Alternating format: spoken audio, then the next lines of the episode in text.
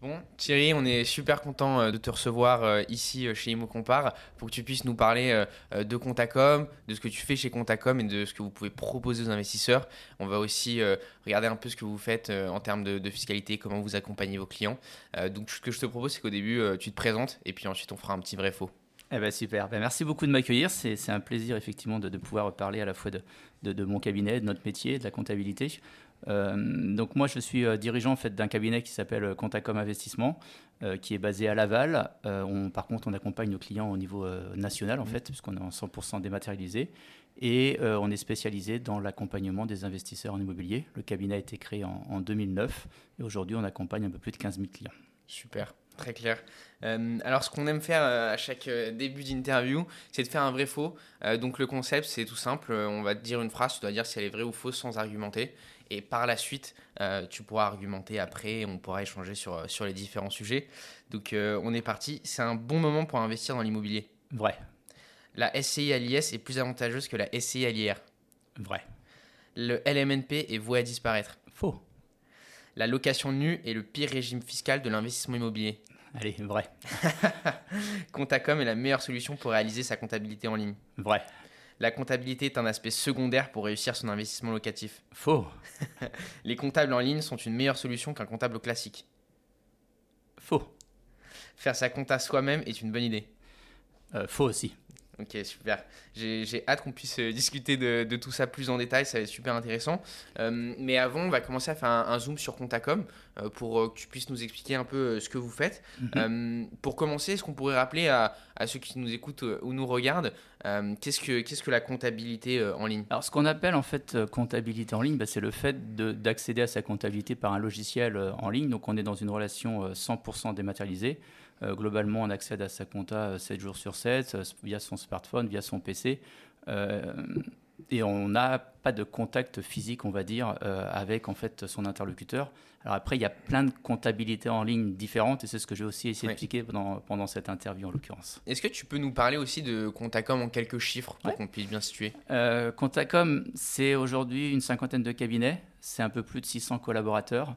Euh, donc c'est à la base, historiquement, c'est un cabinet de comptabilité euh, classique et le gros de notre activité est concentré sur l'accompagnement des entrepreneurs euh, avec chaque cabinet qui a un peu des spécificités. On a des cabinets qui sont très spécialisés agricoles, mm. d'autres plus sur le viticole, d'autres sur les professions libérales, ainsi de suite.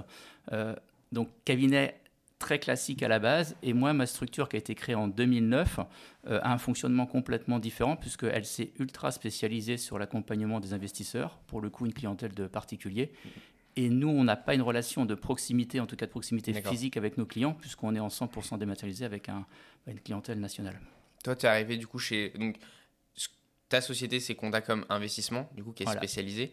Euh, tu es arrivé aussi en 2019 pour créer euh, Contacom Investissement ou tu es arrivé après? Contacom Investissement a été créé en 2009 et moi, je suis arrivé en 2016. Donc, euh, en cours de route. Ok, ça marche. Comment tu dirais que vous différenciez euh, chez Contacom par rapport à d'autres solutions? On sait que notamment sur l'investissement, il y a beaucoup de concurrents. Mm. comment vous faites pour, pour être différent?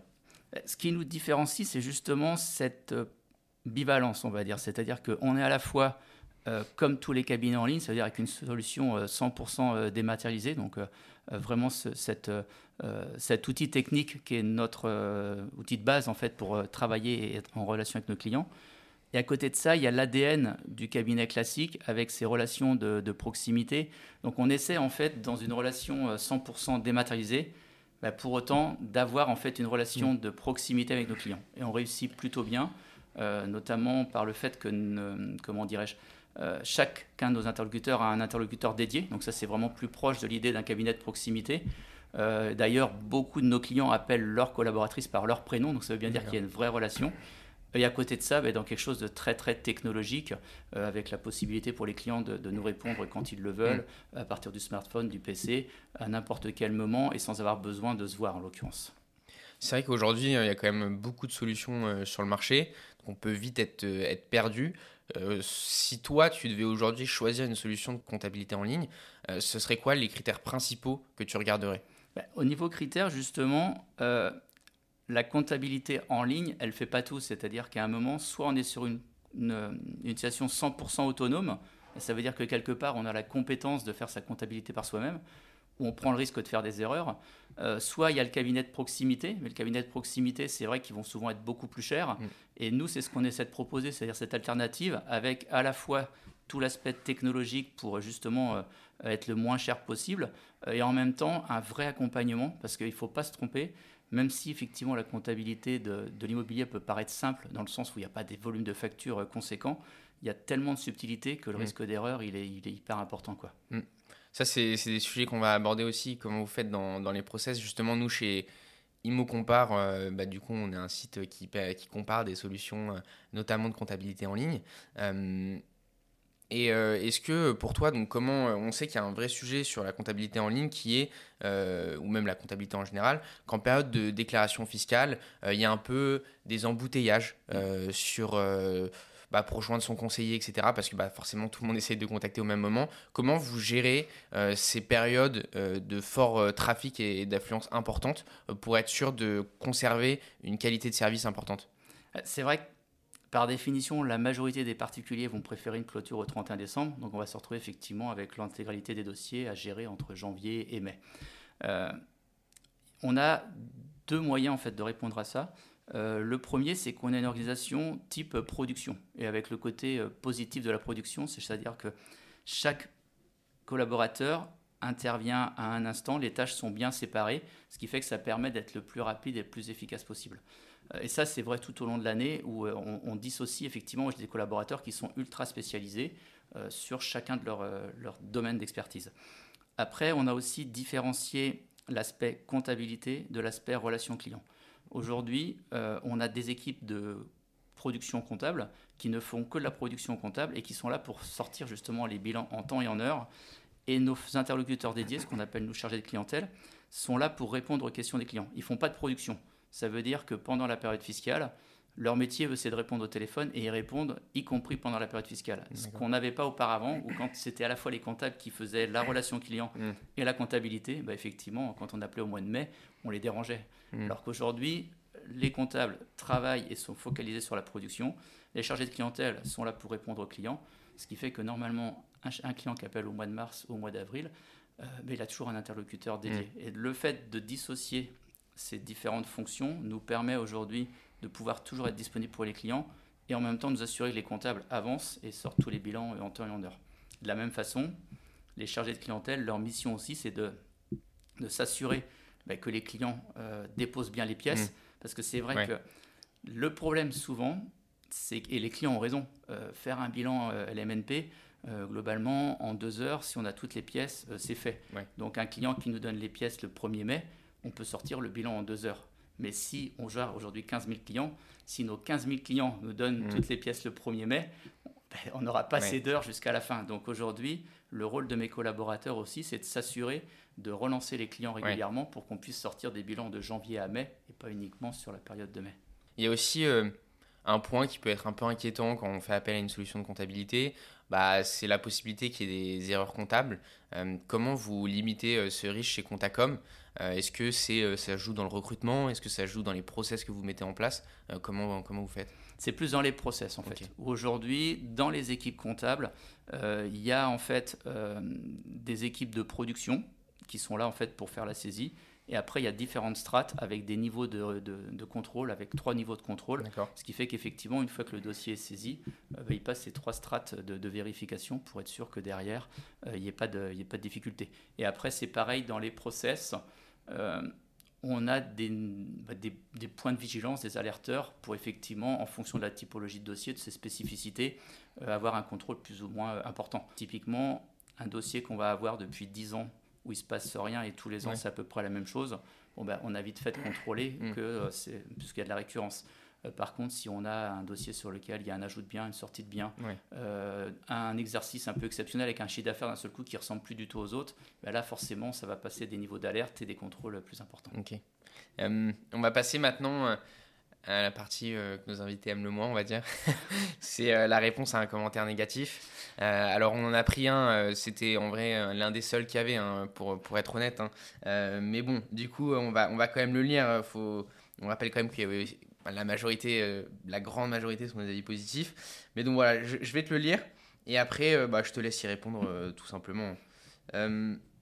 alors, c'est de X, donc voilà, pas de nom prénom, mais extrêmement mécontent du suivi des dossiers et des délais compta de Comptacom et le spécialiste de la relance deux fois par an en juin pour les pièces de l'année en cours et en mai pour le bilan ou sans nouvelles pendant six mois. Il demande une liste de places de pièces d'un coup peu de temps avant la date limite, accès à leur plateforme impossible la majorité du temps, changement de conseiller chaque année, aucun suivi de proximité. Alors c'est vrai que bon, c'est un commentaire qui est assez dur. Euh, c'est aussi un sujet, le changement de conseiller, même mm. sur euh, toutes les solutions qu'on regarde. Euh, c'est vrai que c'est aussi un, il y a beaucoup de, de rotation, de turnover. Comment vous avez répondu à ça?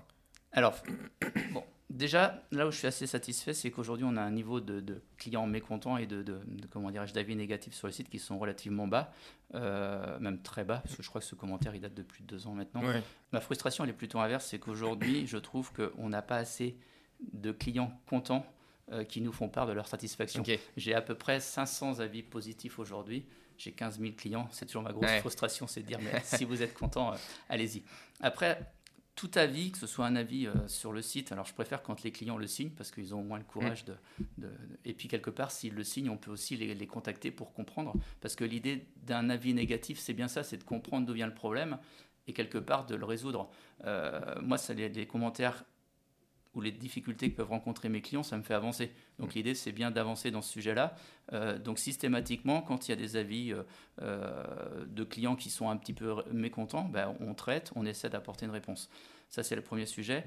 Sur le fait d'avoir un interlocuteur dédié, on a des interlocuteurs dédiés. Et justement, les interlocuteurs dédiés ne changent pas. Alors après, bien évidemment que chaque année, les portefeuilles se renouvellent. J'essaie aussi de faire en sorte que mes plus vieux collaborateurs continuent à accueillir de nouveaux clients. Donc il y a toujours des petits mouvements de portefeuille, mm. mais on essaie de faire en sorte que nos clients aient toujours le même interlocuteur pendant toute la durée de, leur présence au sein du cabinet. Euh, après, sur ce commentaire, euh, je m'en souviens, il euh, ne faut pas se tromper.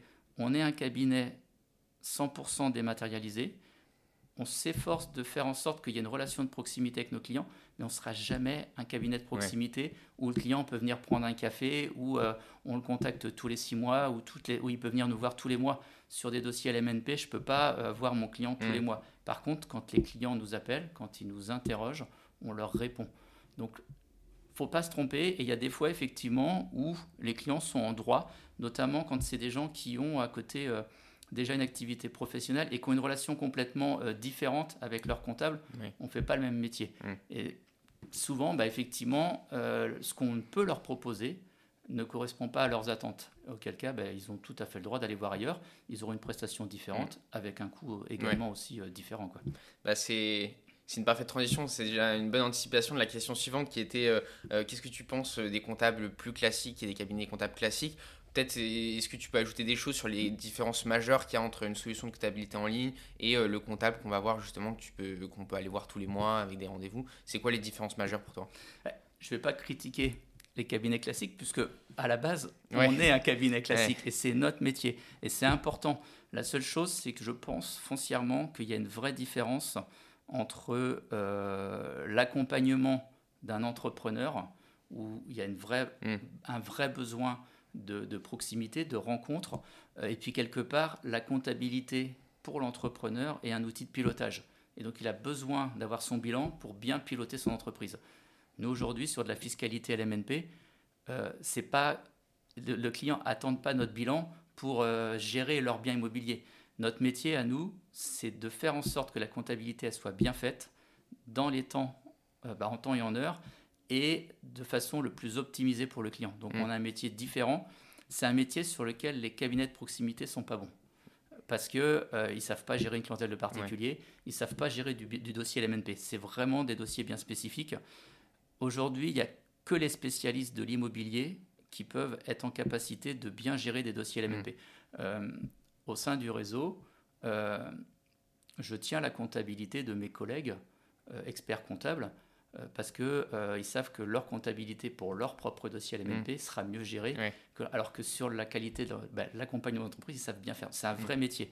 Donc, il faut absolument faire appel à des spécialistes de l'immobilier. Alors après, qu'ils soient en dématérialisé ou en physique, peu importe, j'ai envie de dire La seule chose, c'est que quand on est en dématérialisé, ben, on optimise tous les process et Mm. ça permet aussi d'avoir des coûts euh, qui, pour l'investisseur, sont le plus bas possible parce que l'idée étant bien là, c'est qu'ils aient, ça leur coûte le moins cher possible, que ce soit le mieux fait possible pour, le, pour ce prix-là. Ouais.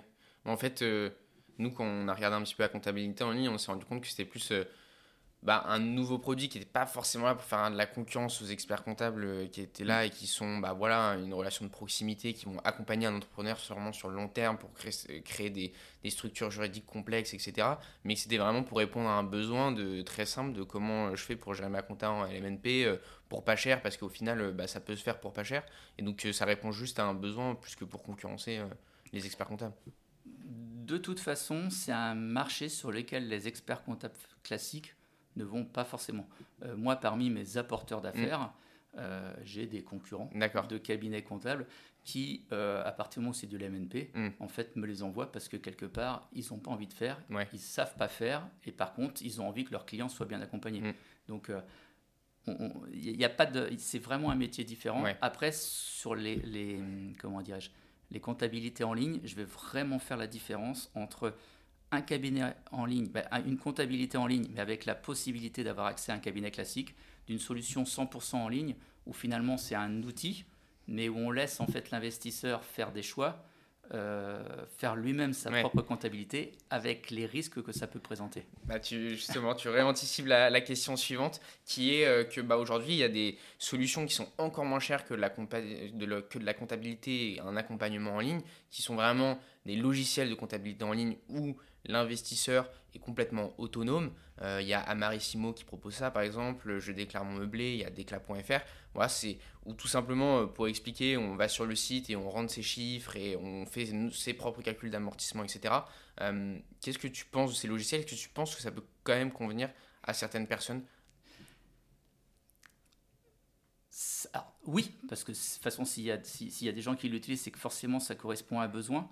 Après, euh, ce qui est toujours euh, difficile, en mon sens, c'est euh, la capacité qu'a la personne à être autonome.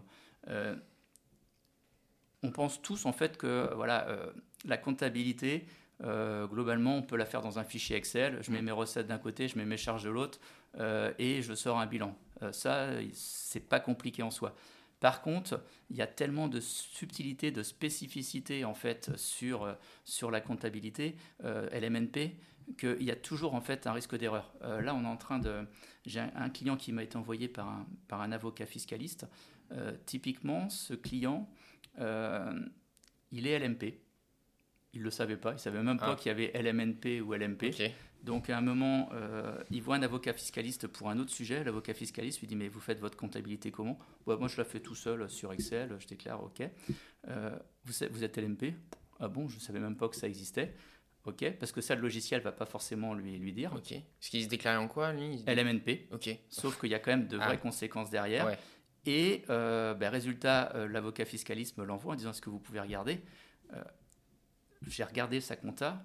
Aujourd'hui, en fait, j'ai pas d'autre choix que de reprendre toute la compta depuis le début. Ça Mm. fait 4 ans qu'il fait sa compta par lui-même. Non seulement, euh, bah, soit effectivement il continue comme ça, mais moi, je, je, il y a un risque d'erreur et un risque de, en cas de contrôle, il y a vraiment des erreurs importantes qui ont été faites. Euh, soit on reprend tout, et moi, je vais, ça va me presque lui coûter plus cher de faire tout reprendre en- euh, sur 4 ans en arrière Ouais. que si on l'avait fait dès le départ Mm. de façon très correcte. Mais sur les amortissements, c'est mal fait, c'est pas optimisé. Euh, un truc tout bête, c'est que dans ses formules de calcul, il s'est trompé et en fait, il amortit sur une base de 120%.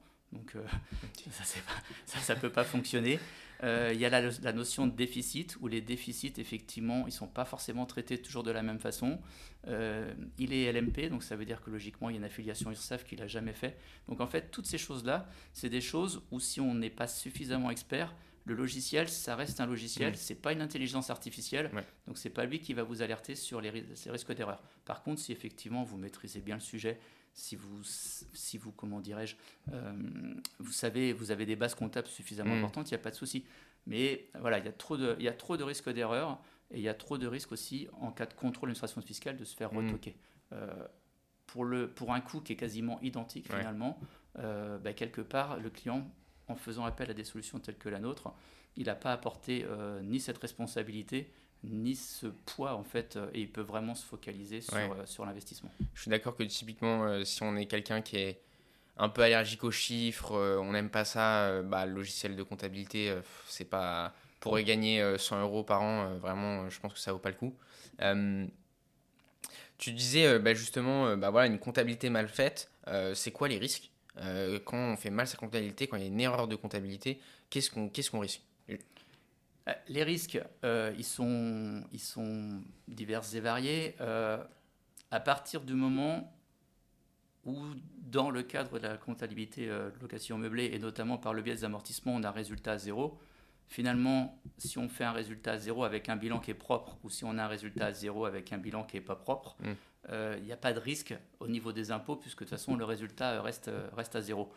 Euh, c'est plutôt que si c'est mal fait, euh, le risque est plutôt de se retrouver rapidement avec un résultat positif et à payer de l'impôt, alors qu'avec une solution bien calculée, on aurait pu mieux gérer ses amortissements et être tranquille beaucoup plus longtemps. ça peut être un risque si par exemple on ne s'est pas inscrit à l'URSSAF hmm. de, de requalification auprès de l'URSSAF. Il y a une vraie problématique aujourd'hui aussi sur le, le traitement des plus-values, c'est-à-dire que euh, quand on est particulier, il n'y a pas de souci, mais quand on est pro, les plus-values doivent être traitées dans le bilan. Euh, aujourd'hui, un particulier n'est pas capable de le faire. Donc, il y a vraiment trop, trop de risques. Euh, dans, au sein de, du cabinet, sur nos structures plus classiques, les gens, les comptables classiques qui gèrent des clients agricoles ne sont pas forcément les mêmes que ceux qui gèrent des médecins. Ceux qui gèrent des médecins ne sont pas forcément les mêmes que ceux qui hmm. gèrent des artisans chaque comptabilité a ses spécificités. Et même si finalement la comptabilité est toujours la même, en fait, ce n'est pas la difficulté de saisir les écritures comptables, c'est bien tout l'aspect fiscal autour. Et ça, c'est des choses que les clients euh, ne maîtriseront jamais. Euh, bah, parce que euh, globalement, sur un dossier, même en allant lire sur Internet, on ne peut pas être expert comme quelqu'un qui gère aujourd'hui 15 000 dossiers. Quoi. Mm. Et en termes, en termes financiers, tu as des exemples de personnes qui ont mal fait leur comptabilité à qui ça a pu coûter très cher? Aujourd'hui, dans mes clients, oui. il n'y en a pas. dans les autres, euh, à partir du moment où ils déclarent un résultat à zéro, euh, il y a hmm. peu de, il y a peu de risques. Par contre, euh, typiquement, je me rappelle avoir discuté sur un salon avec un client qui faisait sa comptabilité par lui-même. Il avait un résultat à zéro. Sauf que techniquement, il passait des choses. En, par exemple, il, il passait tous ses voyages d'affaires en, charge. Euh, il passait euh, sa voiture, il passait les indemnités kilométriques, il passait, en fait, il passait tellement de choses qu'il avait un résultat à zéro, alors que s'il avait fait sa comptabilité correctement, il aurait dû euh, déclarer en fait un résultat positif. Le risque, c'est qu'effectivement, s'il se fait contrôler demain, non seulement il redresse, mais en plus avec pénalité, donc il y a un risque encore plus, plus important. Et là, ça peut, ça peut faire un peu mal. Ben, lui, typiquement, je lui ai dit écoutez, faites ce que vous voulez, mais il un risque. et euh, en fait, euh, comment est-ce que tu sais, tu peux nous expliquer un peu comment ça se passe euh, Comment ça se déclenche un contrôle de l'administration fiscale? C'est du hasard? C'est quand tes déclarations elles sont pas forcément très très cohérentes que ça déclenche? Comment ça se passe? Alors il y a plusieurs sujets. à partir du moment où on fait tenir sa comptabilité par un expert comptable, je pense qu'on minimise le risque de contrôle. C'est aussi pour ça qu'aujourd'hui on a peu de contrôle sur nos dossiers, puisque d'une façon générale, l'administration fiscale manquant de moyens, euh, elle va aller chercher là où elle a le plus de chances de, mm. de, retoquer. Donc déjà sur les dossiers avec expert comptable, il y a peu de contrôle. Nous aujourd'hui, on propose en plus à tous nos clients d'adhérer à un centre de gestion agréé. Le centre de gestion agréé euh, permet de récupérer en fait euh, les deux tiers des honoraires comptables sous forme de réduction d'impôt. Donc en fait, quand nos clients euh, adhèrent à un centre de gestion agréé, globalement, il ne reste plus qu'un tiers des coûts comptables à charge. Donc ça leur permet d'avoir déjà une solution comptable beaucoup plus basse en termes de prix. Et en plus, le fait que le dossier soit de nouveau contrôlé mmh. par un organisme indépendant fait que ça minimise encore plus le risque de, de contrôle. Donc aujourd'hui, nous, à notre niveau, on n'a quasiment pas de contrôle euh, sur nos dossiers. Mmh. Euh, après, tout ce qui peut déclencher des contrôles, c'est plus ces dossiers qui vont être assujettis à TVA. L'administration fiscale est beaucoup plus regardante sur les dossiers à TVA. Euh, tout ce qui va être bah, plus-value, vente de biens, ainsi de suite, où en fait, dès qu'il se passe des choses un petit peu atypiques, forcément. Et mmh. puis, il y a quand même, à côté de ça, des, contrôles de plus en plus aléatoire de l'administration et l'administration a aussi de plus en plus de facilité à recouper toutes les informations. Euh, on, le voit bien, notamment par le biais notamment de, Airbnb, où aujourd'hui tous les chiffres euh, saisonniers euh, sont systématiquement communiqués à l'administration fiscale. Ok. du coup, typiquement, aujourd'hui, moi, je veux passer par Contacom avec le CGA et donc avec le coût aussi du CGA. Mm. Globalement, sur l'année, ça me coûte combien de, passer chez Contacom? Avec, un CGA, avec le CGA, ça va coûter moins de 200 euros par an. 200 euros par an? Ok. Sachant que c'est déductible aussi. Alors, voilà, ça va coûter euh, globalement, nous aujourd'hui, nos tarifs commencent à 450 euros. Euh, l'adhésion CGA va coûter 90 euros supplémentaires. Euh, et ces deux, ben, l'ensemble des 450 plus 90 vont être récupérables à hauteur de deux tiers sous forme de réduction d'impôt. Donc il restera plus qu'un tiers à charge. Et ce un tiers à charge va passer en charge du bilan et donc sera autant d'impôts en moins puisque ça mmh. permettra d'autant plus de, de, ramener le résultat à zéro. Donc, euh, donc euh, pour euh, aller à moins de 200 euros, c'est vrai qu'on a une vraie tranquillité d'esprit avec l'administration fiscale, c'est quand même, c'est quand, même, agréable. Ouais. c'est pas mal. ok. comment tu vois l'arrivée de de gros acteurs un peu start-up dans, dans, dans, ce secteur-là? On sait qu'il y a Legal Place qui se met sur la comptabilité en ligne, Legal Start aussi. les gros euh, aussi de la comptabilité en ligne, mais qui normalement font de la compta plus générale, comme euh, Indie, Dougs, qui arrivent euh, sur le secteur de l'immobilier. comment tu vois, de quel tu vois leur arrivée? On les regarde. J'imagine. après, voilà, c'est toujours pareil. moi, je reste quand même assez sceptique sur une, une, une solution 100% en ligne, 100% autonome. Dans le sens où c'est très bien sur de la récurrence, parce que finalement, il y a peu de mm. risques d'erreur. Euh, c'est plus que c'est pas, c'est des choses, c'est des, outils qui sont pas capables en fait de détecter euh, tous les seuils d'alerte, toutes les problématiques. Euh, à titre d'exemple, l'année dernière, en faisant ma déclaration de revenus, je la fais tous les ans, je pense que je suis suffisamment apte à la faire, et j'avais quelque chose d'un peu plus atypique. Et là, je me dis, je vais quand même demander à une collègue. Et donc, et si je n'avais pas demandé, euh, ben, j'aurais mal fait sur ma propre déclaration de revenus, tout simplement parce que c'est quelque chose que j'avais pas l'habitude de faire. Euh, bon, j'ai fait comme tout le monde, j'ai regardé les tutoriels. Euh, pour autant, effectivement, c'était alors c'était bien déclaré, mais dans la mauvaise case. Donc il n'y avait pas de risque. Ça changeait pas mon impôt, mais c'était pas du tout, c'était pas fait comme il fallait faire. Alors après derrière, bon bah, globalement, ça n'avait pas de conséquences. Sauf qu'effectivement, bah, qu'est-ce qui empêche l'administration fiscale de faire un contrôle Et puis une fois qu'elle fait un contrôle, bah, pourquoi elle ne va pas les contrôler encore plus Donc c'est toujours ce sujet-là, moi, qui me gêne aujourd'hui. C'est que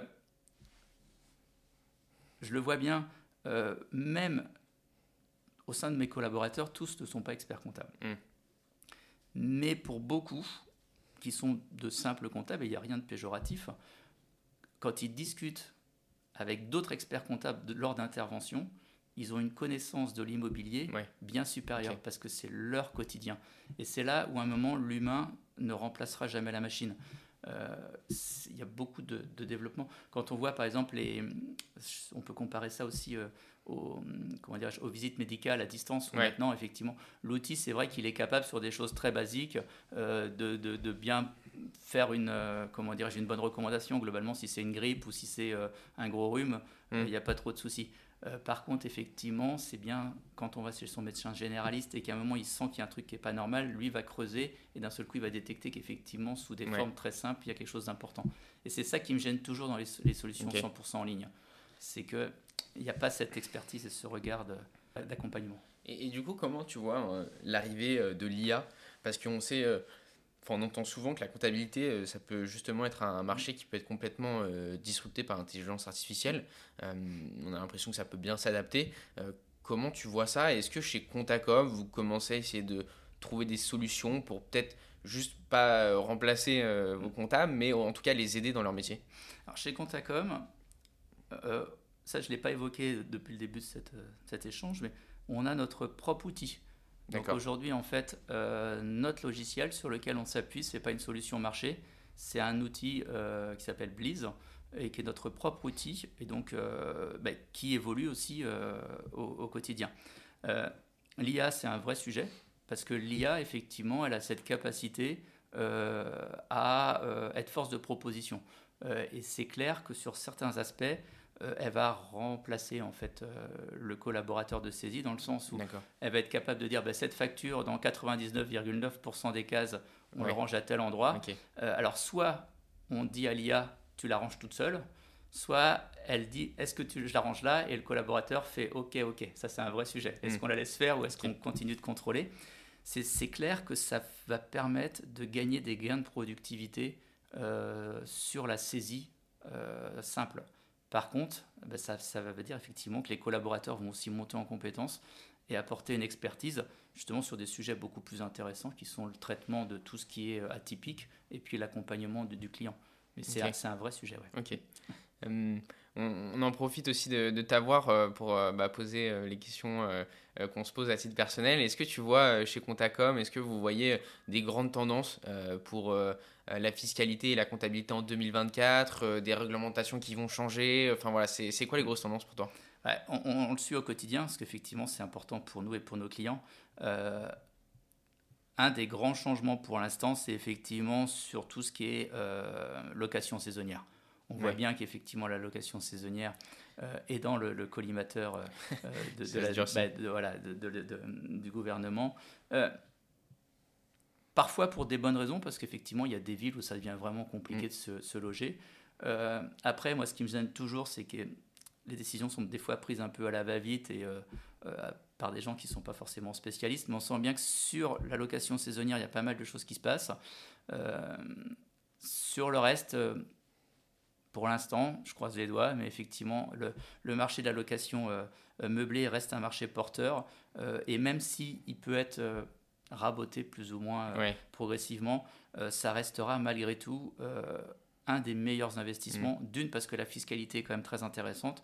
Et puis au-delà de ça, aussi parce que ça répond à un vrai besoin. Et c'est aussi pour mm. ça que je suis confiant dans l'avenir, dans le sens où à un moment, faut pas se tromper de problème. Le problème, effectivement, c'est de loger les gens, euh, d'aller tout le temps euh, attaquer les investisseurs. Ben, il n'y aura plus d'investisseurs. S'il n'y a plus d'investisseurs, il n'y a plus de logement. On le voit bien avec le sujet des passoires thermiques, mmh. par exemple, où il y a mmh. des villes. Euh, nous, moi, je suis pas loin de, Rennes. Rennes, où c'était déjà une ville compliquée pour se meubler. la, passoire, ben, la règle sur les passoires thermiques, qui sont plutôt quelque chose de positif quelque mmh. part, pour effectivement améliorer l'habitat, ben, font qu'il y a plein d'appartements qui sont sortis du, bah, du, parc locatif et qui fait qu'il y a encore plus d'étudiants qui ont du mal à se loger. Donc il y a un moment, arrêtons, prenons les bonnes décisions. Euh, il y a besoin d'investisseurs, il y a besoin d'immobilier. Et l'allocation meublée, avant d'être un régime fiscal intéressant, euh, bah, ça répond à un besoin avant tout de, mm. logement pour les étudiants, pour les personnes en mutation et ainsi de suite. Parce que récemment, il y a eu aussi un, petit coup de chaud euh, sur le LMNP avec potentiellement euh, la plus-value, enfin le calcul de la plus-value, qu'elle est différente, donc euh, les amortissements à être pris en compte. Euh, comment vous avez vu ça chez Contacom on, a suivi ça au quotidien. après, il y a toujours l'idée qui est lancée et finalement la façon dont c'est mis en œuvre. donc, faut, faut, faut, faut faut pas s'inquiéter outre mesure. après, effectivement, le fait que les amortissements soient réintégrés bah, ça rend l'investissement euh, en location meublée un petit peu moins intéressant. Euh, pour autant, euh, aujourd'hui, et je, je, je, le fais un petit peu de façon volontaire, et, aujourd'hui, les SCI à l'IS sont un système dans lequel les amortissements sont réintégrés à la mmh. sortie. Si c'était si catastrophique, il n'y aurait pas autant de gens à faire des SCI l'IS. Et quand on regarde toute la littérature sur Internet où tout le monde dit allez-y, faites des SCLIS, faites des SCLIS, faut faire des SCLIS, c'est génial. Bah, si demain, les amortissements se retrouvaient réintégrés dans le cadre du LMNP, ça resterait encore plus intéressant que les SCLIS parce que la fiscalité n'est pas la même. Mmh, Donc, euh, Est-ce que euh, tu peux nous faire un petit tour d'horizon euh, de, tous les, régimes fiscaux qui existent dans l'immobilier Voilà, je, je, suis un nouveau investisseur, je vais acheter un bien c'est quoi toutes les possibilités que j'ai pour, euh, pour mes régimes fiscaux et est-ce que tu peux bah, voilà, guider un petit peu sur euh, ce qui te semble mieux? Je vais essayer de faire assez simple. Euh, globalement, il n'y en a que deux. Les revenus fonciers, donc pour tout ce qui est location nue, les revenus BIC pour tout ce qui est location meublée. Dans les revenus fonciers ou dans les revenus BIC d'ailleurs, on va pouvoir opter soit pour le régime réel, soit pour le régime micro. Donc le régime micro, c'est le principe d'un abattement forfaitaire, comme quand on fait sa déclaration de revenus, on dit charge, je prends les charges, bah, les frais réels à 10% et ça abat automatiquement de 10%. Donc ça, ça existe pour les deux. Pour le foncier, ça va être 30%. Pour le meublé, 50 et 71. Et il y a ce fameux taux de 71 qui risque effectivement de, disparaître. Euh, c'est ce qui fait que déjà que la location meublée est plus intéressante que les revenus fonciers. Euh, et puis après, le régime réel, où là, pour le coup, on va déduire euh, bah, toutes les charges réelles. Et ce qui fait la différence entre les revenus fonciers et la location meublée, c'est qu'en revenu foncier, on va pouvoir déduire tout ce qui est charge réelle, mais uniquement, alors qu'en meublé, on va pouvoir déduire cette fameuse charge d'amortissement qui va faire que dans une majorité des cas, ben, euh, j'aurai un résultat zéro. Après, tout ce qui est fiscalité d'entreprise, bah, sous format entreprise, que ce soit des SCI que ce soit de la SARL de famille, que ce soit euh, de la SAS, de l'URL ou ainsi de suite, euh, globalement, on va être sur des formats société ou société civile. Mais le principe sera toujours le même, c'est qu'en fait, on pratiquera une, comptabilité au réel avec cette capacité d'amortir. Donc globalement, entre tout ce qui est société ou LMNP, la comptabilité est la même. Ce qui change, c'est à la sortie le traitement des amortissements qui ne sont pas gérés de la même façon et les plus-values qui ne sont mm. pas gérées de la même façon. Comment tu conseillerais euh, quelqu'un qui hésite entre différents euh, régimes fiscaux? Alors nous, on a un adage chez Contacom, c'est ça sert à rien de faire compliqué quand on peut faire simple. Euh, souvent, et ça me faisait rire, je lisais euh, pas si longtemps que ça un article blog euh, où l'auteur me faisait rire en disant, il, parlait justement de tout ce qui était SCI, montage holding, ainsi de suite. Et il concluait en disant, alors soit je suis pas intelligent et j'ai pas compris l'intérêt, ou soit je suis trop intelligent et j'ai compris que ça n'avait pas d'intérêt. Mais il y a un peu de ça, c'est-à-dire que faut, ça sert à rien de faire compliqué quand on peut faire simple. L'avantage de la simplicité, c'est que ça va coûter beaucoup moins cher et mm. c'est souvent très efficace. Euh, après, des formats type société, euh, SARL de famille ou SCI, c'est qu'il y a aussi un besoin d'optimisation, notamment dans un sujet de transmission aux enfants. Mm. Ou, euh, donc, globalement, le LMNP ou le LMP, parce que les deux sujets pour moi sont très intéressants, c'est ce qu'il y a de plus simple et de plus efficace. Si on va sur des formats société, c'est qu'il y a d'autres intérêts. la SCI à l'IS, par exemple, peut être très intéressante pour des gens qui sont en revenu foncier, parce qu'en revenu foncier, euh, ben, on l'a vu, euh, c'est euh, soit abattement de 30%, soit charge réelle, mais globalement, c'est-à-dire que je vais quand même être imposé sur une grosse partie de mes loyers. Le fait de mettre des biens nus dans une SCLIS va me permettre d'amortir, ce que je ne pourrais pas faire normalement, et va me permettre de ne pas payer d'impôts. Alors je diffère le problème à plus tard, mais c'est toujours mieux de payer les mm. impôts le plus tard possible. Mm. Donc ça c'est pareil, c'est des choses qu'on peut faire nous dans l'accompagnement de nos clients, essayer de trouver le format le plus intéressant pour eux mais souvent, euh, la simplicité, c'est quand même ce qui, ce, qui, ce qui est le mieux. Ok. Euh, dans, dans, le vrai faux, tu disais que tu as répondu euh, vrai au fait que la location nue était le pire régime fiscal. Est-ce que tu peux nous expliquer pourquoi et, et expliquer mais pourquoi il y a quand même des gens finalement qui font de la location nue? C'est un régime qui existe, qui est utilisé. Qu'est-ce qui quand même est intéressant pour les gens qui le font? J'avais pas le choix entre vrai et faux. Donc déjà, c'est pour ça que je te permets de, de développer un petit peu. Alors pourquoi on dit que c'est le pire? C'est celui qui est le plus taxé aujourd'hui. Euh, tout simplement, si j'illustre euh, ce que je disais tout à l'heure, imaginons que j'ai 100 euros de loyer et euh, si je déduis toutes mes charges de copro, mes intérêts d'emprunt, j'ai 40, bah, ça veut dire qu'effectivement, je vais être imposé sur 60% de mes loyers.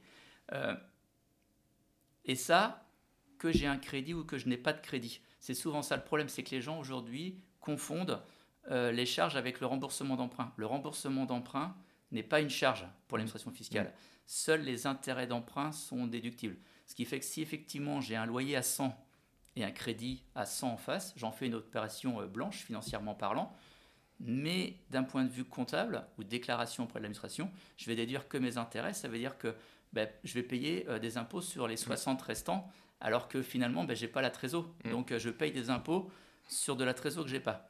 L'avantage de la location meublée, c'est que le fait d'amortir permet d'avoir un résultat zéro. Donc en fait, à partir du moment où je fais une opération blanche, euh, ben, j'ai pas de mauvaise surprise en fin d'année. C'est un peu ça l'idée. C'est de se dire, euh, voilà, quand je monte mon projet, je sais que je peux avoir un loyer à, à, 1000, euh, je sais que mon remboursement de crédit sera à 900.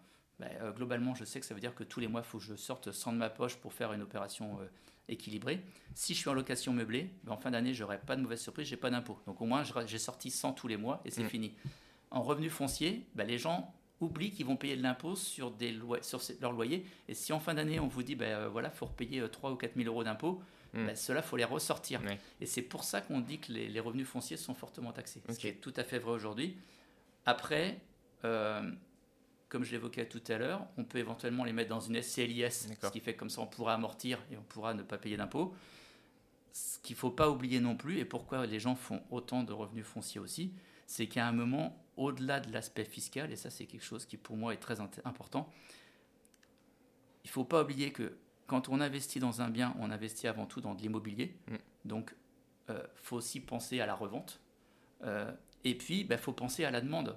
Euh, effectivement, si j'achète un, comment dirais-je, un studio, il y a de fortes chances qu'en louant meublé, je vais le louer beaucoup plus facilement parce que je vais toucher une clientèle d'étudiants.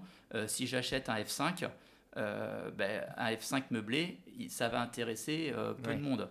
Euh, le seul moyen de le louer, c'est en colocation. Mm. Et si je fais de la colocation, c'est beaucoup plus compliqué, il y a mm. plus de gestion, ça veut dire plus d'entrants et sortants. Ça veut dire qu'à un moment, si je m'adresse à une clientèle de famille, bah, ils vont vouloir impérativement euh, arriver dans un local vide, puisque par définition, une famille, quand elle se déplace, elle se mm. déplace avec ses meubles.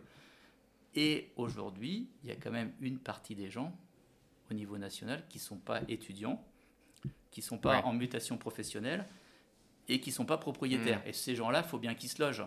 Donc il y a forcément un marché qui correspond à une population qui cherche des biens en nu. Et donc à un moment, il bah, vaut mieux louer en nu et être sûr de louer et euh, quelque part euh, payer un peu d'impôts. Euh, il y a des villes où malheureusement, quelque part, j'ai envie de dire, tous les propriétaires se sont dit, bah oui, tous, mes, tous les appartements à 5 ou 6 chambres que je loue en nu et sur lequel, lequel je paye beaucoup d'impôts, ben, je vais les passer en coloc, comme ça je vais être en meublé, je vais plus mmh. payer d'impôts. Mais si tous les appartements se transforment en coloc, ben, on se retrouve avec des colocs vides. Ben, vaut mieux payer un peu d'impôts que d'avoir un appartement qui est vide. Quoi. c'est sûr. C'est super intéressant de voir bah, qu'en fait, euh, il n'y a pas forcément un régime fiscal qui est bon à chaque fois. Ça dépend à chaque fois de la stratégie, ça dépend euh, de la personne, même de, de ses revenus, euh, bah, les revenus fonciers du TMI. voilà, donc ça, ça dépend à chaque fois. Donc c'est assez intéressant.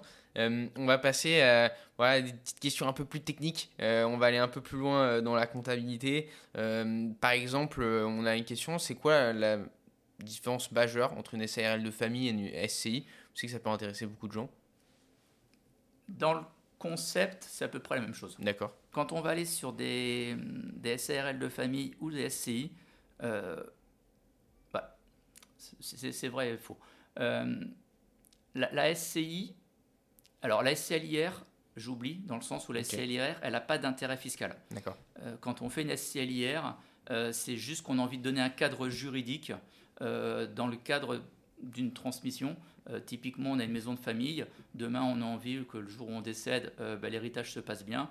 On va la mettre dans une SCI, comme ça, on va mettre un cadre juridique mm. et on sait que ça se passera bien. Donc, la SCLIR, elle n'a pas d'intérêt fiscal. Elle, a juste elle permet juste de mettre un cadre juridique. La SCLIS, elle, comme elle permet d'amortir, euh, va permettre, soit dans le cadre de biens nus, bah, de pouvoir limiter la, fiscalité et de la reporter mm. à plus tard. Donc ça c'est intéressant. Euh, notamment si on est sur des TMI assez élevés, parce que euh, quand on est sur une TMI euh, à 40 par exemple, bah, ça veut dire qu'à un moment, si je prenais mon exemple tout à l'heure, si j'ai 100 et que j'ai à peu près 42 charges, il me reste 60, si je suis à une TMI de 40 plus la CSG à 17,2, bah, globalement le reste c'est mes impôts. Donc en fait je suis en train de travailler pour rien. Donc le fait de le mettre dans une SCI à l'IS va permettre de différer le problème. Ça va permettre aussi, à partir du moment où on n'a pas de, de capacité en fait de, remettre au bout tous les mois, euh, de se dire bah, je, vais aller, je peux aller sur un projet que j'aurais pas pu faire euh, si euh, tous les mois je devais payer l'impôt en l'occurrence. Donc oui, on en paiera, on en paiera plus tard, mais au moins on, se crée un patrimoine.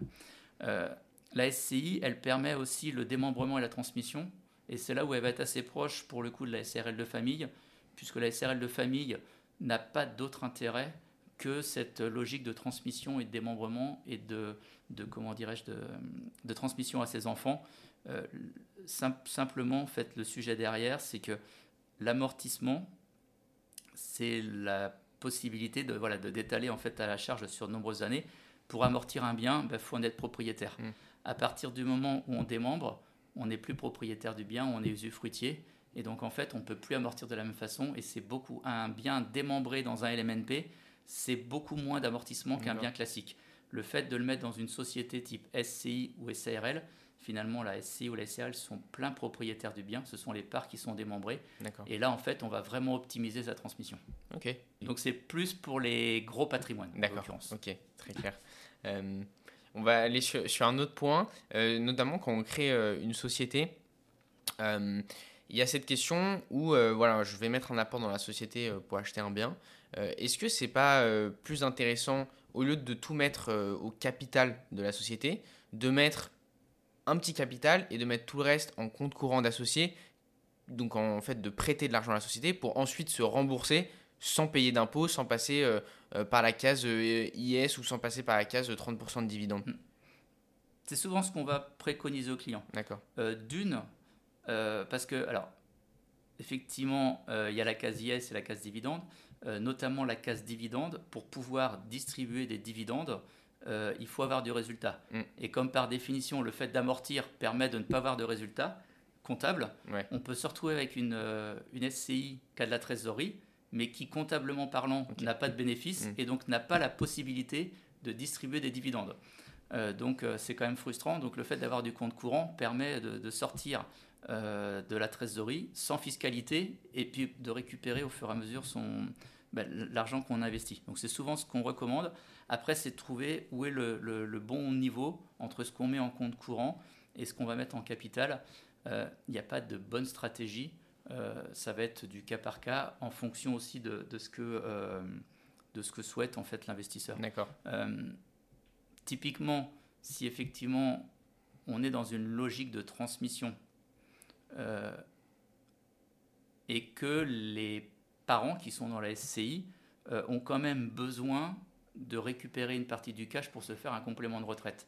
Vaut mieux avoir un gros compte courant, ça va leur permettre au fur et à Mhm. mesure de récupérer leur apport et de se faire ce complément de retraite. Si ils ont finalement ce qu'il faut et pas besoin de récupérer, euh, ce qu'ils vont récupérer, ils n'en ont pas besoin. Ouais. Donc, ils n'en ont pas besoin, ils vont le placer. Ils vont le placer, ça va rapporter des intérêts. Et le jour où ils transmettront à leurs enfants, ce sera encore plus de droits de succession. Donc, à la rigueur, dans un cadre comme ça, il vaut mieux pas avoir de trop et s'arranger pour que ce soit déjà le plus transmis possible aux enfants. Donc, il n'y a, pas de bonne logique. Mais en général, il vaut mieux quand même se garder Mm. du compte courant. Ouais, dans cette interview, on essaie de s'adresser à tout le monde, donc on va aussi essayer de s'adresser euh, aux personnes les, les plus téméraires euh, qui veulent faire euh, leurs calculs tout seul et leur comptabilité tout, euh, tout seul, même si on sait que c'est pas forcément, enfin comme tu l'as dit, la, la meilleure solution.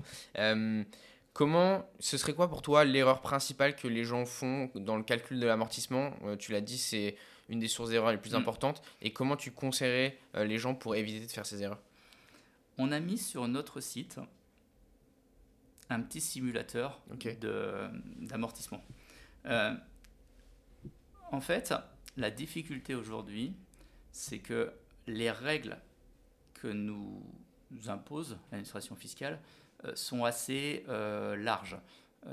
Globalement, un amortissement, pour qu'il soit bien fait, il doit être fait par composante. D'accord. C'est-à-dire que si j'ai acheté un appartement qui vaut 100 000 euros, j'amortis pas 100 000 sur, je fais pas 100 000 divisé par 20 et ça me fait euh, Oui. mon amortissement. Ça, c'était tel qu'on le faisait il y a 30 ans en arrière. Euh, sur les 100 000, il y a une part terrain qui n'est pas amortissable. Alors c'est déjà la première difficulté, c'est que si j'achète une maison, je sais à peu près combien vaut le terrain du reste de la maison. Euh, si j'achète un, un appartement dans Paris, quelle est la valeur du terrain? C'est compliqué. Alors les clients, les clients vont dire mais non mais il n'y a pas de terrain. Mm. Oui, il n'y a pas de terrain, mais l'immeuble est sur un terrain, donc il y a bien un bout de terrain. Donc c'est quelle est cette part de terrain que j'estime? Euh, Et là, c'est souvent sujet euh, à rediscussion de façon fiscale, en disant euh, c'est trop ou trop bas. Donc déjà, on va supposer qu'on est sur 20% de code par terrain, donc ça veut dire que les 80 restants, c'est ce que je vais pouvoir amortir. Dans ces 80, il va y avoir une partie qui va être le gros œuvre, une partie qui va être les installations électriques. Donc on, on dit, ben voilà, sur, sur les 100 000, je considère que la toiture, ça représente euh, 20 000. Donc c'est comment je divise les, les sous-catégories. Et ça, l'administration fiscale nous donne des règles, mais en nous disant, par exemple, la toiture, c'est entre 5 et 20% euh, L'électricité, c'est entre euh, 10 et 40. Alors, Mhm. euh, en fonction d'où on met le curseur, euh, ben, Ouais. les, les- les calculs vont être complètement différents. Et après, chaque composante a une durée d'amortissement différente. Donc, on va nous dire, ben, par exemple, euh, telle composante, elle doit être amortie entre 10 et 30 ans. Euh, telle composante, elle doit être amortie entre euh, 20 et 50 ans. Mhm. Et c'est là, en fait, où chacun fait comme il le souhaite. Et notre fichier Excel, ben, permet de mettre le curseur là où on veut, sur les composantes et sur les durées. Et on s'aperçoit que bah, sur un même bien à 100 000 euros, je peux très bien, alors je ne sais pas, j'ai pas en tête les chiffres, il pas que je dise de bêtises, mais globalement, ça peut très bien osciller entre 5 et 15 000 euros mmh. d'amortissement en fonction des choix qu'on va faire. Soit ça va être euh, au final, on aura bien amorti les 100 000, mais pas forcément sur la même durée et pas forcément dans les mêmes proportions. Et c'est là où euh, bah, tout le savoir-faire de l'expert comptable, c'est de mettre le curseur au bon endroit, euh, à la fois pour que ce soit le plus optimisé pour le client et que derrière l'administration fiscale, il trouve rien à, redire. Mmh. Je pense que c'est euh, quand on a ce genre d'explication et qu'on écoute ça qu'on sait très vite euh, où on se positionne, est-ce qu'on veut sous-traiter ou pas. Quoi. Parce qu'il y en a qui, je pense, euh, on a peut-être un peu perdu certaines personnes. Et c'est ces moments-là où je pense que c'est mieux de sous-traiter si, si, on vous a perdu. on va parler aussi bah, de ta carrière, on va dire, d'investisseur à titre personnel. on sait que tu investis aussi dans l'immobilier, donc c'est intéressant parce que du coup, tu utilises aussi bah, la comptabilité. Est-ce que tu peux nous présenter un petit peu ce que tu as fait euh, en tant qu'investisseur, euh, les projets que tu as fait? Alors c'est comme toujours, c'est toujours le cordonnier le plus mal chaussé. Je suis pas un gros gros investisseur, mais j'investis quand même. euh, moi, j'ai pas voulu m'embêter. Donc aujourd'hui, euh, j'investis dans la ville où j'habite et je fais du studio étudiant.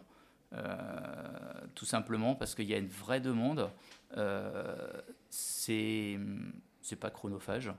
Euh, et ça fonctionne bien, quoi. Ok, ouais, ça marche. Et tu as combien de. Enfin, euh, si tu un chiffre. J'en ai trois aujourd'hui. Ok, trop bien. Tu comptes euh, continuer là-dedans ou... En fait, je regarde. Je suis toujours. Je, regarde ce qui se passe sur le marché. aujourd'hui, c'est pas, c'est plus un achat d'opportunité, hmm. plus qu'une vraie stratégie. Mais si effectivement je vois des biens qui me plaisent, qui me semblent bien en termes de prix, bah, j'y vais. Ok. Mm. Tu t'es lancé à combien de temps? Enfin, ton premier projet, c'était Ça va faire euh, trois ans maintenant. Ok, d'accord. C'est récent. Ok. Et euh, qu'est-ce qui t'a le, le plus surpris, on va dire, depuis que tu as commencé à, investir? Ce qui, ce qui m'inquiétait le plus, c'était le fait de se dire si j'investis et que j'arrive pas à louer. Ouais. et ça, je pense que c'est la crainte de tous les investisseurs en disant mais oh, si j'arrive pas à louer, euh, comment ça va se passer quoi. Il y a un prêt, il y a des, euh, il y a des, prêts, il y a tout ça. Donc, euh, il faut absolument que ce soit loué. Comment ça va se passer si mon locataire il part en cours d'année, ainsi de mm. suite? Donc, c'était cette inquiétude. après, c'est là où, bah, quand on fait un investissement immobilier, il ne faut pas le regarder d'abord par le prisme fiscal, mais bien de s'assurer qu'il y a une demande. Ouais. et d'être capable de la gérer. C'est pour ça que moi j'ai fait le choix d'investir dans la ville où j'étais, parce que j'ai pas envie euh, d'être euh, une fois ou deux fois par an obligé mm. d'aller euh, d'aller me déplacer pour retrouver des locataires quand il y a un changement. J'ai pas envie s'il il y a une petite fuite d'eau d'être obligé d'appeler un plombier mm. parce que ça va, comment dirais sans, sans avoir pu aller voir en tout cas. Donc aujourd'hui, moi, quand il y a un besoin, je me déplace, je suis à côté. Si je peux réparer, je répare. Si je peux pas réparer, ben, je fais intervenir un professionnel. Mais c'est plus facile quand on est à côté. et mon inquiétude était là, de se dire est-ce que je vais trouver? Finalement, euh, j'ai été vite rassuré dans le sens où quand on a un produit qui correspond à la demande, euh, le problème, c'est pas de trouver un locataire, c'est plutôt de le choisir parce que quand vous mettez l'annonce et que vous avez 30 euh, appels pour la première journée, on dit mais comment je vais choisir parmi les 30 Donc voilà, il n'y a pas de souci à ce niveau-là. Ça, c'est intéressant. Comment tu as validé la demande sur ton marché et après, comment tu choisis ton locataire idéal? La, demande, justement, c'est le fait de. C'est pour ça que localement, on connaît bien son marché. Euh, c'est mon grand-père.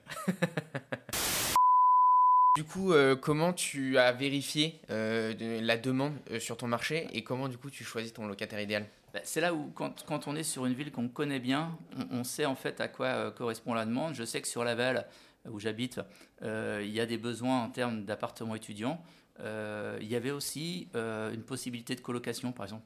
La colocation, je voulais pas y aller euh, parce que c'est un peu plus contraignant. Euh, donc, euh, j'avais pas forcément envie d'y aller.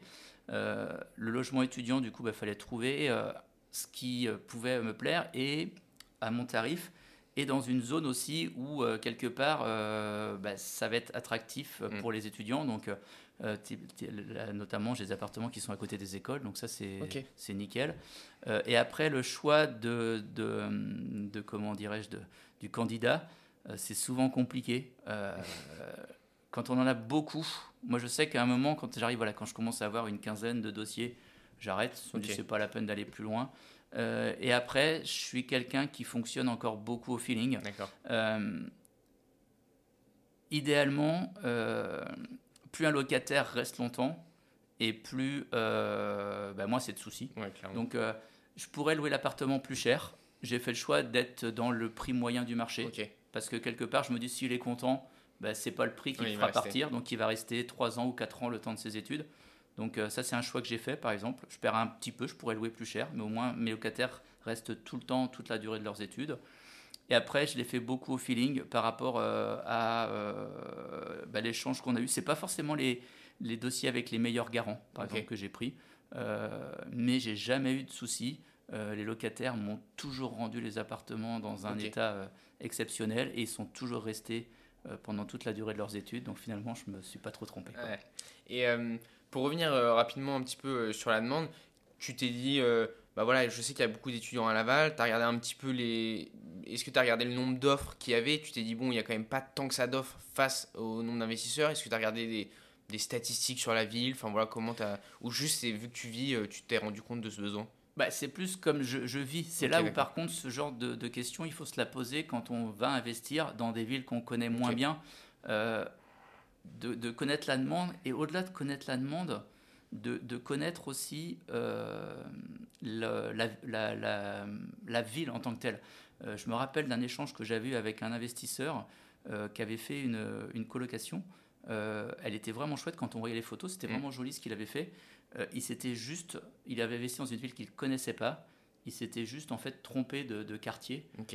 et du coup, bah, le problème c'est que quelque part, c'était tellement beau que quand les gens arrivaient dans la ville et qu'ils voyaient les annonces, il arrivait assez facilement à louer parce que c'était vraiment chouette ce qu'il avait fait. Mais quand les gens vivaient dans la ville, mm. ben, en fait, ils restaient pas parce que le quartier était mal desservi. C'était un quartier où il n'y avait pas de vie finalement. Euh, et finalement, ben, pour un tarif à peu près similaire, les gens trouvaient des appartements mieux situés. Et donc, en fait, il avait un turnover assez conséquent parce qu'il avait investi dans une ville qu'il connaissait pas bien. Quoi. Et hum, Qu'est-ce qu'on peut s'attendre comme euh, rendement à, Laval? Toi, sur, sur les studios euh, étudiants, euh, c'est quoi un peu les rendements que tu vas chercher? Les rendements sont divers et variés. moi, je considère qu'à partir du moment où on est sur un rendement autour de 6%, mm. c'est déjà des rendements bien. On peut avoir des rendements bien meilleurs si on va sur de la coloc. On peut avoir des rendements encore meilleurs si on va, par exemple, sur du saisonnier. Mm. après, il faut regarder euh, le, un rendement, ça c'est des rendements bruts en fait, ce que je donne. Euh, si on investit sur Paris, euh, globalement, si déjà on a un rendement à 4%, ça doit être pas mal, voire un petit peu moins. donc effectivement, un rendement brut, on se dit, ouais, bah, si on me propose entre 3 et 10, moi je vais prendre 10, hein, comme tout le monde. Après, il faut regarder le rendement net. C'est-à-dire, moi, c'est quelque chose sur lequel je suis toujours sensible, les charges de copropriété. on a notamment des investisseurs qui ont eu un petit peu de déconvenus avec euh, l'augmentation euh, des, ah des, comment dirais-je, de, de, de, l'électricité. Euh, quand on a un appartement qu'on loue, je ne sais pas, 500 euros avec 200 euros, 200 euros de charge de copropriété, refacturer au locataire parce que c'est l'EDF, et que du jour au lendemain, ça passe à 400, ben, l'appartement il devient compliqué à louer. Donc je regarde toujours voilà, rendement brut, rendement net, donc effectivement toutes les charges les vacances locatives, parce qu'effectivement, si on a un appartement qui est toujours vide, bah, finalement, euh, le rendement brut, euh, il est mm. beaucoup moins intéressant. Les perspectives de revente, quand on parlait de Paris, les rendements sont pas bons, mais c'est des produits à plus-value. Euh, là, le, client que j'évoquais tout de suite sur sa coloc, le jour où il revendra son appart, si déjà il le revend le prix qu'il l'a acheté avec les travaux, mm. ce sera déjà une belle opération. Et à mon avis, il n'arrivera jamais à le revendre le prix qu'il a eu au final. Euh, alors il a un rendement qui est bon, mais euh, des perspectives de rendement moins intéressantes. Et pareil sur le saisonnier, ben, forcément que les rendements sont plus élevés, mais soit vous gérez tout par vous-même, ça veut dire être euh, d'accord pour aller toutes les semaines ou tous les jours, aller changer les draps, faire le mm. ménage, et tout ce temps-là, ben, quelque part, il faut qu'il soit rémunéré, donc effectivement, heureusement qu'il y a un rendement plus intéressant. Soit vous déléguez, et si vous déléguez, ben, globalement, les rendements ils vont redescendre euh, parce qu'il y a à peu près un tiers qui va repartir et donc on va se retrouver avec des rendements qui vont être autour de 7 ou 8%. Quoi. Ok. Euh, qu'est-ce que tu donnerais comme conseil à un primo-investisseur qui veut se lancer pour euh, éviter des erreurs potentiellement ou trouver un bien rentable? Justement, de ne pas se focaliser uniquement sur le rendement brut, euh, de regarder le projet au global, donc à la fois sur le rendement, sur euh, les perspectives de revente, être bien sûr de ce qu'il veut faire, parce qu'effectivement, euh, bah, le saisonnier, la colocation par exemple, c'est quand même beaucoup plus chronophage. S'il y a des besoins, bon, il y a globalement sur du studio, pour moi c'est un produit sans risque studio étudiant, parce que je ne connais pas une ville en France hmm. où les étudiants n'ont pas du mal à se loger. Donc ça, c'est des produits sans risque. Après, sur le reste, euh, bah, sur du saisonnier, euh, il y, a aussi, euh, y a aussi des produits intéressants. Ça devient un peu plus compliqué parce que les villes aussi resserrent un petit peu l'activité saisonnière. Le, bon produit, c'est le studio. Alors, c'est des produits plus chers à l'achat, mm. mais c'est des produits avec des bons taux de remplissage, des rentabilités correctes, et puis c'est des produits qui se revendront toujours bien aussi. Quoi. Ouais, c'est un produit avec une belle tranquillité d'esprit. Ouais. ok. Comment euh, tu fais pour optimiser au mieux la fiscalité de tes investissements euh, en tant que, bah voilà, que gérant euh, d'une société de comptabilité Qu'est-ce que tu as mis en place? Bah, il n'y a pas. voilà. Ce que je pour tous les achats, ce que je fais vraiment attention, c'est effectivement les charges. Les charges de copro. ça, c'est vraiment important. Après, en termes de fiscalité, moi, je fais systématiquement de la location meublée, parce que c'est quand même celle qui est mm. fiscalement le, plus intéressant. Euh, et puis après, bah, je fais faire ma compta euh, à Comptacom, comme ça elle est hmm. bien faite. Et c'est pas moi qui l'a fait, comme ça je suis sûr qu'elle sera bien faite aussi. Comptacom euh, pour tes investissements. Et je la fais faire. Parce que c'est toujours pareil, même si pour le coup je pense que je connais quand même bien mon sujet, on n'est jamais aussi bon que quand on fait faire par quelqu'un d'autre en fait. parce que s'auto-contrôler, c'est pas forcément le, meilleur, le, meilleur, hmm. principe à faire. Donc pour toi, externaliser la comptabilité, c'est la meilleure décision. Ouais. Ok. Et hum, pour conclure, peut-être qu'on peut faire un petit point sur ta vision du marché en, tant, en tant qu'investisseur, la complexité euh, de se financer. Euh, est-ce que ça t'inquiète Toi euh, qui as trois biens à Laval, tu vois des prix qui vont peut-être baisser. Est-ce que tout ça, ça, t'inquiète? Oui et non. Il y avait une question au départ, c'était est-ce que c'est le bon moment pour investir On pourrait dire, bah, c'est peut-être un peu plus compliqué aujourd'hui. En même temps, euh, pour un primo-investisseur, c'est toujours le bon moment parce que mm. plus on attend et plus le temps passe. Donc à un moment, il faut se lancer. Donc il y a des moments où c'est plus facile, mais pour moi, c'est toujours le bon moment d'investir. Euh, après, aujourd'hui, effectivement, les complexités qu'on va rencontrer, c'est euh, l'emprunt. Mm. Ça devient compliqué, en fait, de pouvoir emprunter par rapport aux problématiques de taux d'endettement, par rapport aux taux aussi d'emprunt qui sont élevés. Après, de l'autre côté, euh, ça, hum, le fait aussi que le, marché euh, se stabilise un petit peu, euh, ça évite aussi toutes les surenchères qu'il y a pu avoir par le passé. après, de toute façon, on voit bien que c'est des choses qui sont très fluctuantes. J'en discutais l'autre jour avec un collaborateur plus jeune que moi. on est passé de taux d'emprunt de 1 à 4% on se dit 4% euh, c'est haut. Euh, moi, quand j'ai acheté euh, ma première maison et mon première, bah, ma première maison en l'occurrence, on était à 4,5 d'emprunt. Donc, c'est des choses qui existent. Et quand j'en discute avec mes parents, ils ont connu des taux d'emprunt à 7 ou 8%. Donc, c'est des choses qui évoluent. Il faut juste regarder effectivement le, taux d'emprunt, mais le prix auquel on achète, et puis les perspectives aussi de, se créer un patrimoine. Et plus on commence tôt, et mieux c'est en l'occurrence. Mmh. Donc, ça, c'est le, le conseil que je donnerais n'hésitez pas, allez-y, foncez euh, et calculez bien votre projet euh, parce qu'un bon investissement euh, au bon endroit avec les bons locataires, c'est forcément sur le long terme quelque chose qui est, qui est, intéressant. Bah, moi j'ai mon grand-père qui était marchand de biens qui, euh, bah, lui qui du coup qui a investi il y a très longtemps maintenant et il me raconte toujours euh, ses taux d'intérêt à 15% et tu dis mais comment, euh, comment tu faisais de l'argent à cette époque-là? Mais bon ça, ça marchait aussi. Je pense que les rendements étaient aussi un peu plus élevés quand tu achetais un bien mais bon en tout cas c'est toujours intéressant de mettre en, en perspective. C'est clair, j'ai l'exemple aussi d'un client qui sur lequel on a accompagné, qu'on accompagne et sur lequel il y avait une très belle plus-value à la revente on se dit, c'est chouette, quoi. Il dit, oui, parce qu'il y a 15 ans, quand j'ai euh, acheté dans telle ville, euh, c'était le quartier euh, mal famé et tout le monde disait mais faut pas y aller. Hmm. Sauf qu'effectivement il y a eu une réhabilitation, le quartier est devenu un petit peu bobo entre hmm. parenthèses. ben, aujourd'hui, tout le monde le jalouse, mais à l'époque, il fallait avoir le courage de le faire. Quoi. Donc, euh, c'est pour ça qu'il faut se lancer, il faut bien mesurer en fait les risques, mais à un moment, ça reste un pari. Euh, et comme tout pari, bah, euh, soit on, comme quand on parie sur un cheval, soit on prend un outsider avec effectivement une perspective de faire quelque chose de. Soit on joue la sécurité, le gain à l'arrivée sera peut-être moins important, mais pour autant, effectivement, euh, on aura quand même un gain. C'est toujours le ratio risque-rendement, quoi. Exactement. C'est qu'il faut savoir gérer. Euh, mais pour toi, par exemple, aujourd'hui, euh, tu as investi, bah, tu disais, un rendement brut à 6%, tu empruntes à 5%. Est-ce que pour toi, ça peut toujours être intéressant de faire ce genre d'opération ou finalement tu détruis de la valeur? Bah, c'est là où ouais, le, c'est un, un, vrai sujet en fait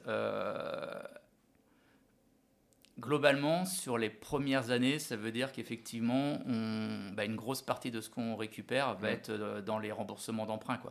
Donc ça oblige en fait les investisseurs euh, à, se, à se projeter sur du beaucoup plus long terme. Euh, autant auparavant, quand on avait des bons rendements à 6 ou 7 avec des taux à 1%, même si on revendait au bout de 3-4 ans, mm. globalement, ça valait le coup. Aujourd'hui, effectivement, avec compte tenu des taux d'intérêt, euh, si on arrête à 5 ans, ben, globalement, on va solder le prêt et on aura travaillé pour rien. Donc, il n'y a mm. pas d'intérêt. Donc, ça oblige à se projeter sur du plus long terme. Mais à partir du moment où on prévoit de garder le bien 10 ou 15 ans, euh, pour moi, il n'y a pas de sujet. Hein. Ça, reste des, ça reste des bons investissements. Quoi. Ok. Super. Bah, écoute, je pense qu'on a fait un, un bon tour. Euh, je te remercie d'avoir pris du temps, d'avoir échangé avec nous. C'était super intéressant. Je ne sais pas si tu as peut-être quelque chose à rajouter, un petit mot de la fin, peut-être un petit mot de la fin. Euh, déjà, merci de m'avoir euh, accueilli. Euh, j'espère avoir été suffisamment clair. comme tu le disais, de temps en temps, ben, ça semble un peu plus compliqué. J'essaie en même temps de faire en sorte que ce soit le, plus simple possible. Et en même temps, effectivement, il y a des sujets où on voit mm. bien que si c'est compliqué, c'est que ça nécessite une vraie expertise et un vrai accompagnement. Et quelque part, comme tu l'évoquais tout à l'heure, ben, j'espère que les, les auditeurs auront trouvé ça clair. Et s'il y a des sujets sur lesquels effectivement c'était pas suffisamment clair, ben, euh, quelque part faites appel à un expert pour être bien accompagné. Génial, merci beaucoup. Merci à toi.